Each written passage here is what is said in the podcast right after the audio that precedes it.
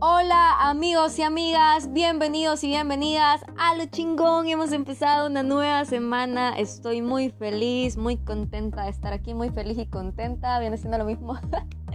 El revoltijo de siempre, como saben, Briel siempre está improvisando y tartamudeando, así que no es de sorprendernos.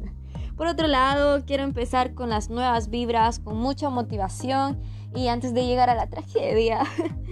no sé ustedes, pero desde que tengo DUI, siento que las responsabilidades me pesan más e ir madurando poco a poco no ha sido negociable en lo absoluto y por supuesto que tu realidad no es mi realidad, pero a todos nos ha llevado la chingada. Esa versión creo que todos la conocemos, todas lo conocemos y es como que siempre estar aprendiendo a golpes o también a un buen trato las buenas. Y el tema de hoy comentarles es a los 20 y tanto, o sea, me, me he zafado con esto y quiero estar súper, súper, súper, hiper, duper y ya empezó la tartamudation. quiero estar súper de verdad open mind con ustedes y a abrir mi corazón nuevamente, mi mente acerca de lo que pienso, lo que siento y si a alguien le sirve, pues qué chévere.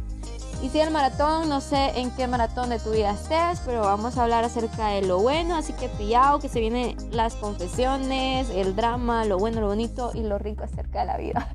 Ya los 20 y tantos. En realidad, bueno, he estado pausada todo este tiempo porque estaba ocupada en otros proyectos, en otras cosas que son prioridades de la vida y de nuestra edad, pero como dicen por ahí, la vida sigue y hay que hacerlo por la anécdota.